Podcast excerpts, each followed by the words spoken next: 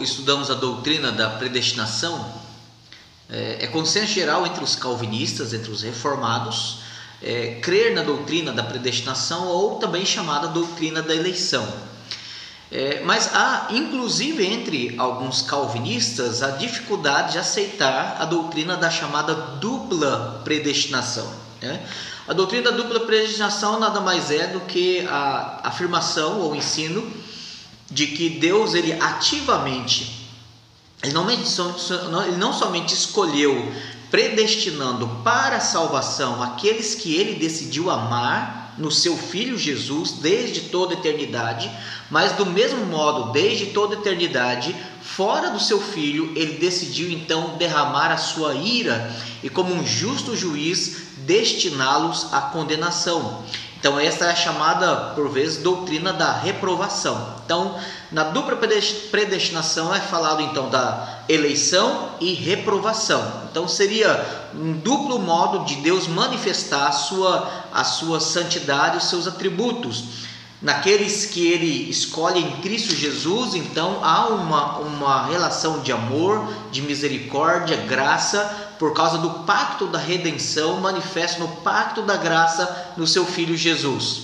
Aqueles que estão fora deste pacto, então Deus ele decidiu criá-los para manifestação da sua ira, da sua justa justiça, para que tanto manifestando o amor nos seus eleitos, quanto manifestando a sua ira nos réprobos, nos rejeitados, ele possa em ambos os grupos ser glorificado, né?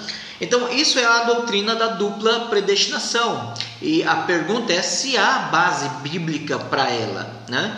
É, é verdade que você já vai encontrar um grande número de não calvinistas rejeitando a própria doutrina da predestinação. A, a dificuldade de crerem na doutrina da reprovação aumenta mesmo entre alguns calvinistas. E, e nós precisamos verificar se esta doutrina encontra-se é, no ensino de toda a Escritura Sagrada.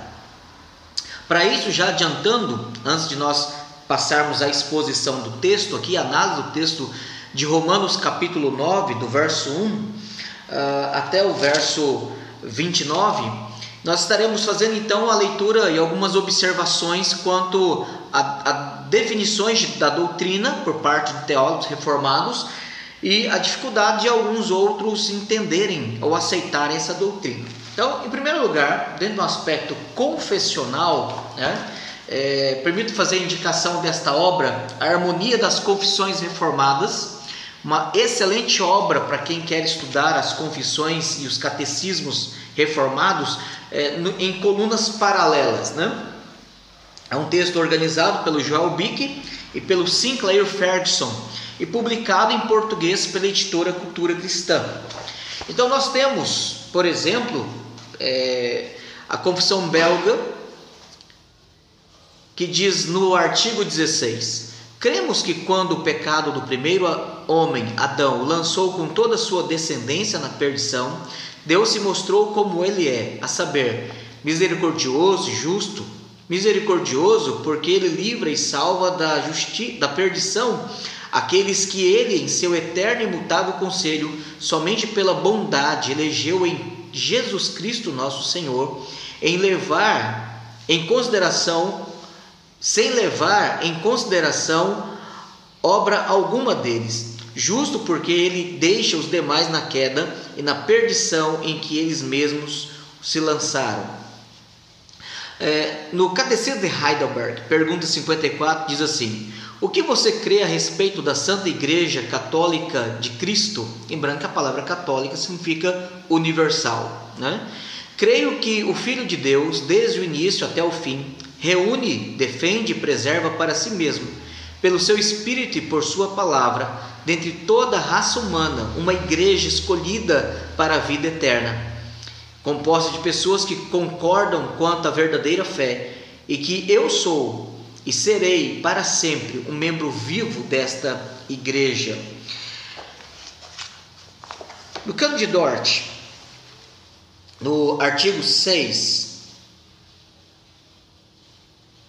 artigo 6, diz assim: Nesta vida, Deus concede fé a alguns, enquanto não a concede a outros. Isso procede do eterno decreto de Deus, pois as Escrituras dizem que ele faz estas coisas conhecidas desde séculos. Atos 15, 18. E que faz todas as coisas conforme o conselho da sua vontade. Efésios 1, 11. De acordo com esse decreto, ele graciosamente quebranta o coração dos eleitos, por duro que seja, e os inclina a crer, enquanto, enquanto, entretanto, segundo o seu justo juízo, ele deixa os eleitos em sua própria iniquidade e obstinação. E aqui, especialmente, nos é, manifesta a profunda, misericordiosa e ao mesmo tempo justa distinção entre homens que estão sob a mesma condição de perdição, ou que o decreto da eleição e reprovação. Então, observe bem, no artigo 6, no capítulo 1, artigo 6 do Canos de Dort, é declarado que, e especialmente nos é manifesta e a profunda e misericordiosa e ao mesmo tempo justa distinção entre homens que estão sob a mesma condição de perdição ou que o decreto da eleição e reprovação, então uh, os candidatos mencionam aqui a dupla predestinação, revelada na palavra de Deus, o qual, ainda que seja deturpado por homens perversos, impuros e instáveis, para sua própria perdição, fornece um inexprimível conforto para as pessoas santas e tementes a Deus. Na Confissão de Fé de Westminster de 1647, você tem aqui no parágrafo é, 3, 4 e 5.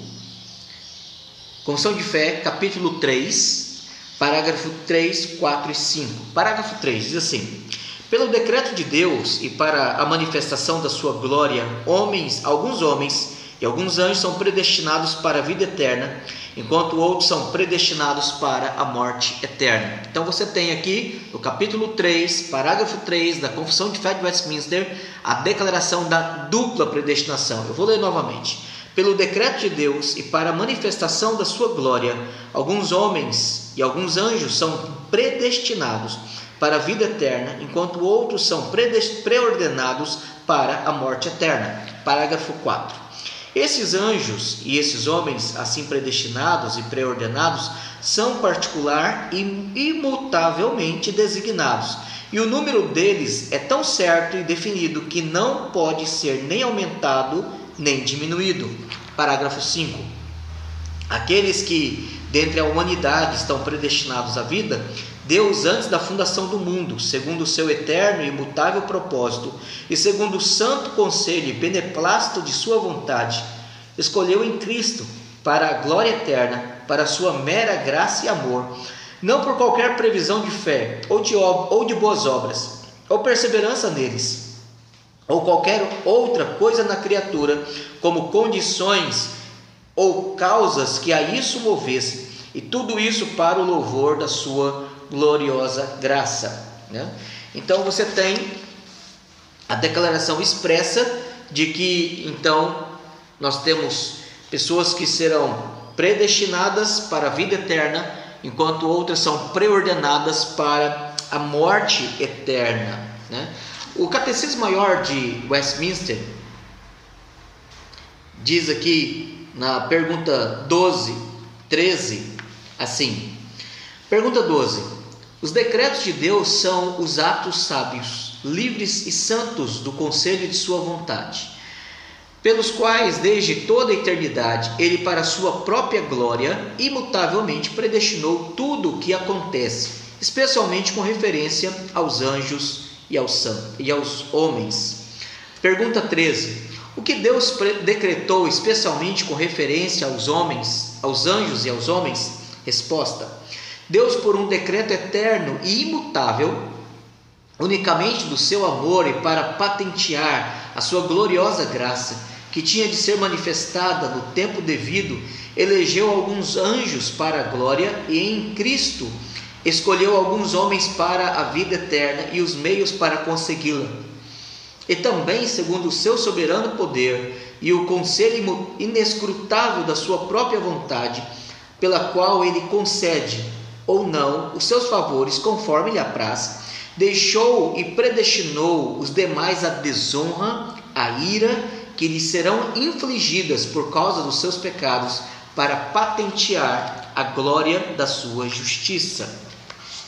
Então, observem, há uma clara evidência nas nossas, nos nossos padrões de fé é, quanto à dupla predestinação. Essa doutrina ela é parte essencial da fé reformada. Né? Luiz Berkoff, ainda trabalhando a questão da definição, antes de irmos para o nosso análise do texto bíblico, ele, ele faz a seguinte definição, a seguinte a observação melhor, né? É, quando ele trata sobre a doutrina da reprovação. Os nossos padrões confessionais não falam somente de eleição, mas também de reprovação, conforme nós acabamos de ler. Agostinho, Aurélio Agostinho, ensinou a doutrina da reprovação, bem como a da eleição, mas essa dura doutrina enfrentou muitíssima oposição. Em geral, os católicos romanos e a grande maioria dos luteranos, arminianos e metodistas rejeitam esta doutrina em sua forma absoluta. Se ainda falam de reprovação, é somente de uma reprovação baseada na presciência é mais que evidente que Calvino tem, tinha consciência da seriedade dessa doutrina, pois fala dela como um decreto horrible, ou decreto terrível, é, segundo as Institutas, livro 3, capítulo 23, parágrafo 7. Né?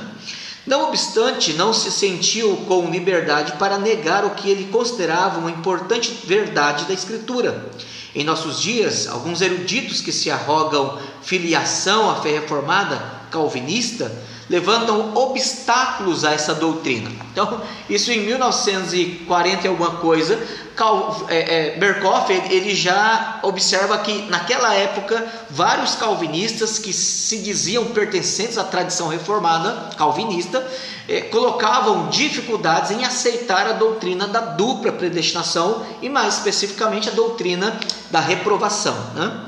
E ele continua dizendo. É, Bart ensina uma reprovação que depende da rejeição humana da revelação de Deus em Cristo. Brunner parece ter conceito mais bíblico de eleição que Bart, mas rejeita inteiramente a doutrina da reprovação. Admite que ela se deduz logicamente da doutrina da eleição, mas adverte contra a direção da lógica humana neste caso, desde que a doutrina da reprovação não é ensinada na Escritura. Isso diz Frederick Brunner. Né? Emil Brunner, perdão, Emil Brunner. Bom, nós não concordamos nem com Bart, Karl Barth, nem com Emil Brunner, porque nós preferimos ficar com as nossas nossa tradição confessional e o claro ensino da Escritura, conforme nós veremos. Mas ainda, nós precisamos lembrar que ah, na doutrina da, da, da reprovação, que pode ser definida da seguinte forma: reprovação então, na doutrina da predestinação, você tem a eleição, que é a escolha dos eleitos de Deus para a vida eterna, a salvação. Reprovação é a escolha de Deus sobre aqueles para a condenação eterna ou a morte eterna. A doutrina da reprovação pode ser definida assim: como o decreto eterno de Deus, pelo qual ele determinou deixar de aplicar a um certo número de homens as operações da sua graça especial e puni-los por seus pecados para a manifestação da sua justiça. Há dois elementos, né? há dois, dois aspectos dentro da doutrina da reprovação. Primeiro, a preterição e segundo, a condenação. Né? É, a preterição é a determinação de deixar alguns homens de lado, ou seja, Deus decidiu não. Dentro daqueles que ele criaria, Deus decidiu criar aqueles que ele amaria e decidiu criar aqueles que ele condenaria. Ele decidiu ativamente expor o seu amor a estes e não a estes. Mas há um segundo aspecto da preterição, né? Da, da, da reprovação. Além de serem preteridos, eles também são condenados. Então, eles são ativamente condenados. Eles não são meramente condenados no sentido de serem deixados para condenação.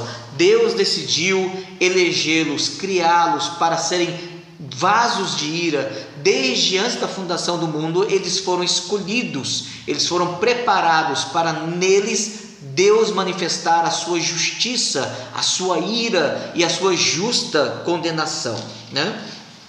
Então, nesse sentido, a, a, a, reprovação ela tem tanto aspecto de preterição quanto de condenação. Né?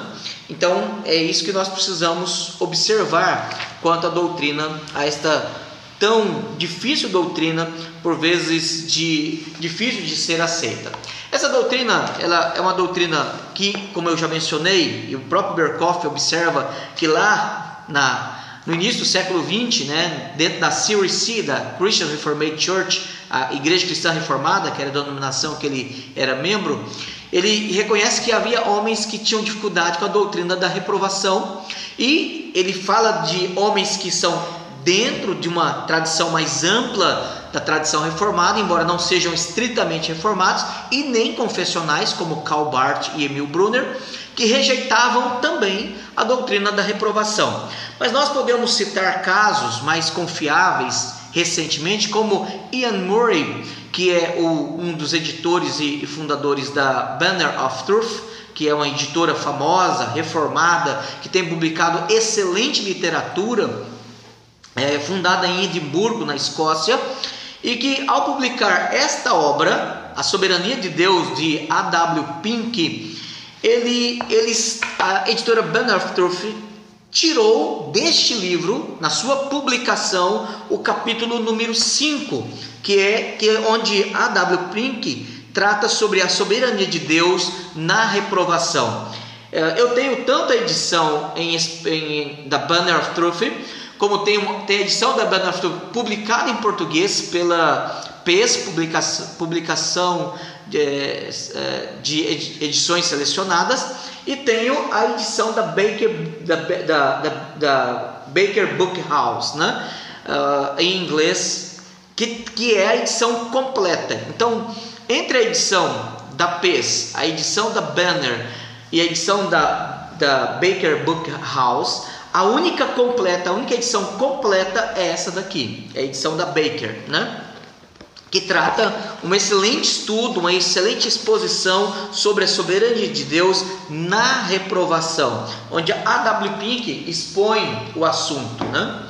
Bom, deixar de claro né, esse assunto, é, eu convido que você abra Romanos capítulo 9 e eu farei a leitura do verso 6 até o verso 18. Romanos 9, do verso 6 ao verso 18.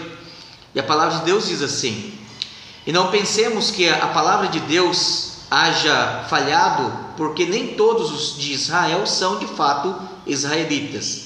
Nem por serem descendentes de Abraão são todos seus filhos, mas em Isaque será chamada a tua descendência. Isto é, estes filhos de Deus não são propriamente os da carne, mas devem ser considerados como descendência os filhos da promessa, porque a palavra da promessa é esta: Por esse tempo virei a Sara, terá um filho, e não ela somente, mas também Rebeca, ao conceber de um só, Isaac, nosso pai, e ainda não eram gêmeos nascidos, nem tinham praticado bem ou mal, para que o propósito de Deus quanto à eleição prevalecesse não por obras, mas por aquele que chama. Já fora dito a ela: o mais velho será servo do mais moço. Como está escrito: Amei Jacó, porém me aborreci de Esaú. Observe bem que o, o verso 13 aqui há uma declaração muito forte. Antes que eles nascessem, antes que fizessem o bem ou o mal, antes que manifestassem qualquer predileção ou uh, interesse nas coisas de Deus, antes deles serem gerados, Deus já havia amado ativamente Jacó e Deus já havia ativamente odiado e rejeitado Esaú. Então Deus não amou Jacó e apenas ignorou Esaú. Deus amou Jacó e ativamente ele rejeitou e odiou a Esaú. Verso 14 segue Que diremos, pois, a injustiça da parte de Deus? Porque essa talvez seria uma pergunta óbvia. Por que, que Deus decidiu rejeitar Esaú? A injustiça? Deus não estaria sendo injusto? E a resposta de Paulo, aqui no verso 14, é: a injustiça da parte de Deus? De modo nenhum. Pois ele diz a Moisés: Terei misericórdia de quem me aprover ter misericórdia, e compadecer-me-ei de quem me aprover ter compaixão. Assim, pois, não depende de quem quer ou de quem corre, mas de, de usar Deus a sua misericórdia. Porque a Escritura diz a Faraó: Para isso mesmo te levantei, para mostrar em ti o meu poder e para que o meu nome seja anunciado por toda a terra. Observe bem que agora Paulo ele usa o argumento de, da figura histórica de Faraó nos dias de Moisés, quando Deus então envia Moisés se nós voltarmos lá no texto, o texto de Êxodo,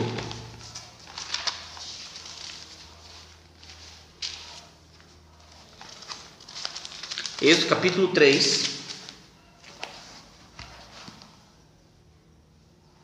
E você tem aqui Deus então dizendo para Moisés, verso 14: Disse Deus a Moisés: Eu sou o que sou. Disse mais: Assim dirás aos filhos de Israel: eu sou, me enviou a vós outros, né?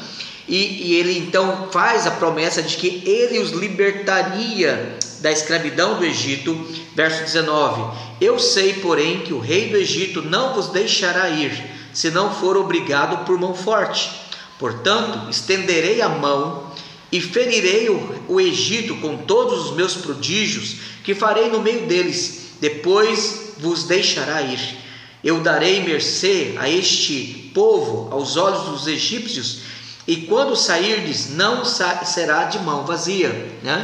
Então Deus será misericordioso. Mas observe que ele diz aqui a, a, a Moisés que ele endureceria o coração, uh, o coração do faraó ele diz que ele agiria com mão pesada sobre eles, e ele então, ah, Deus endureceria o coração. E várias vezes o texto diz na narrativa, a partir do capítulo 5, quando eles voltam e se apresentam para Faraó, capítulo 5, 6, 7, e até a décima praga, no desenvolver das dez pragas, Deus foi a cada praga endurecendo cada vez mais o coração de Faraó, de modo que, mesmo Deus vindo e agindo, e Deus então pesando a mão sobre ele, Deus endureceu e Deus orientou Moisés: vai, e eu falarei por meio de você, eu darei um comando a Faraó,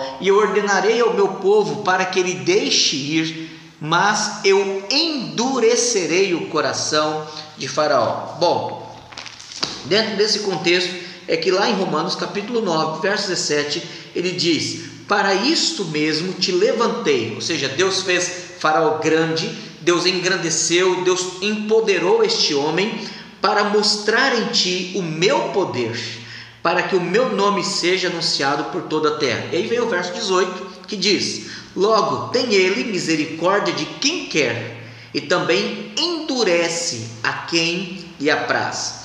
Mas o argumento ainda diz, antes que alguém passe, não, mas aqui Deus previu, né? Deus presciência, Deus viu que Faraó resistiria, não aceitaria, exerceria seu livre-arbítrio, como alguns às vezes usam esse argumento. Mas observe aqui do verso 19 em diante, o que, que o texto diz?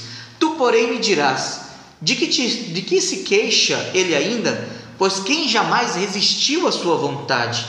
Verso 20: quem és tu, homem, para discutires com Deus? Porventura pode o objeto perguntar a quem o fez: Por que me fizeste assim? Ou não tem o oleiro direito sobre a massa, para do mesmo barro fazer um vaso para honra e outro para desonra?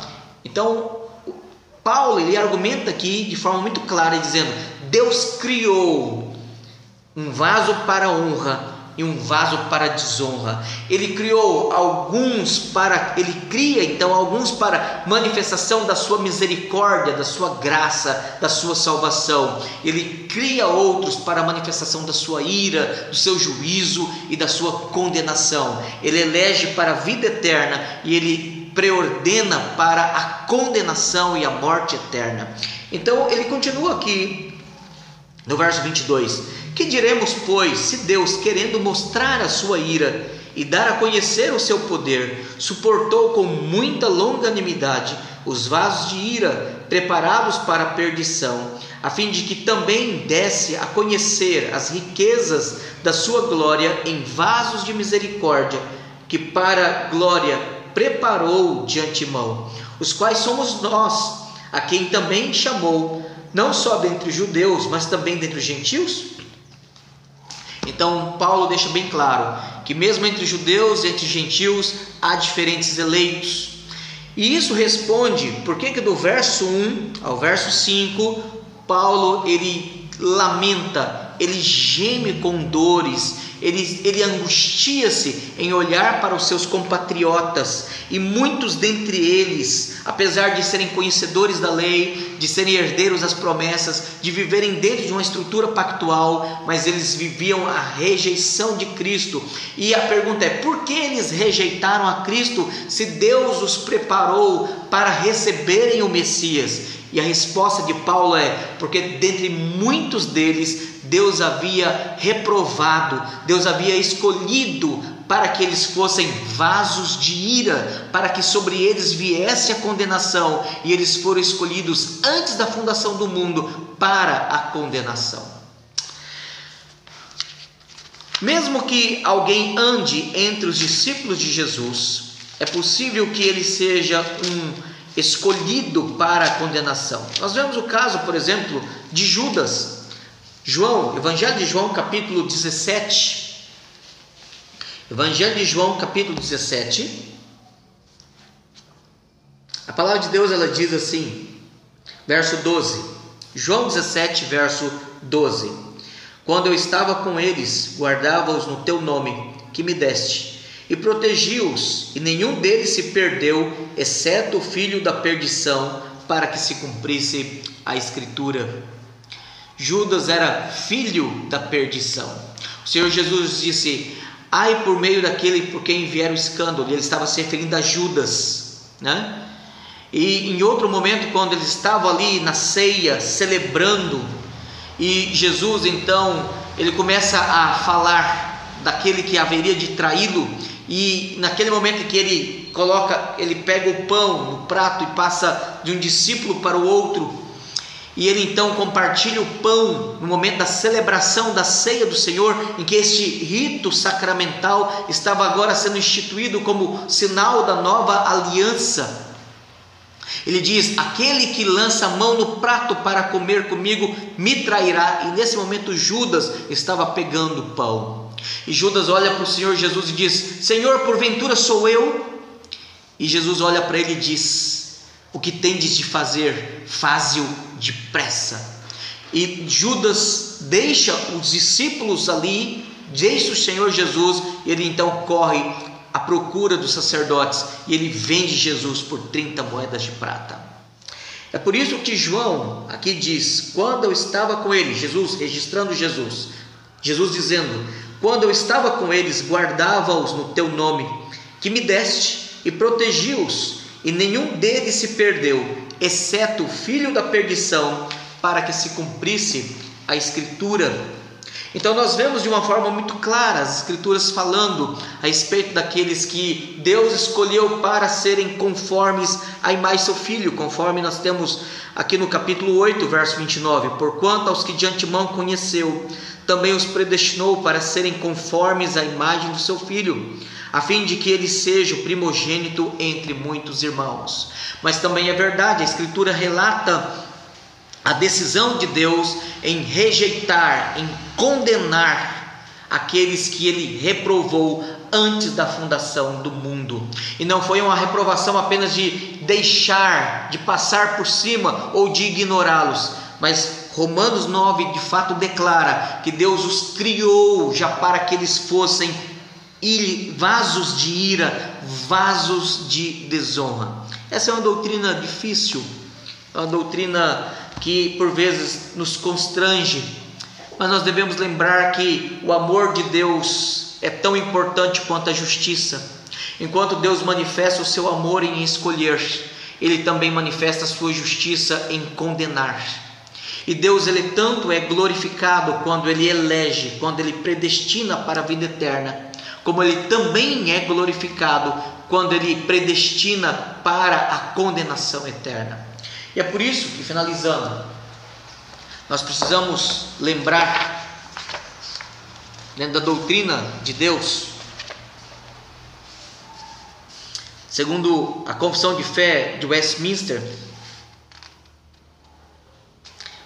capítulo 3, parágrafo 5: aqueles que dentre a humanidade estão predestinados à vida, Deus, antes da fundação do mundo, segundo o seu eterno e imutável propósito, e segundo o santo conselho e beneplácito de sua vontade, escolheu em Cristo para a glória eterna, por sua mera graça e amor, e não por qualquer previsão de fé ou de boas obras ou perseverança neles, ou qualquer outra coisa na criatura, como condições ou causas que isso movesse ou e tudo isso para o louvor da sua glória.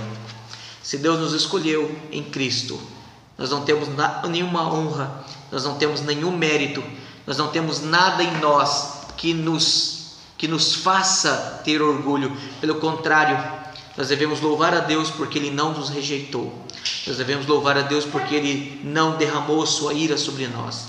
Nós devemos louvar a Deus porque nós não fomos destinados à condenação eterna, mas em Cristo Jesus nós somos alvos do seu amor. Nós somos filhos da sua aliança e temos as bênçãos pactuais em Cristo Jesus sobre nós. Que Deus nos abençoe, que nos fortaleça nessa convicção. Amém.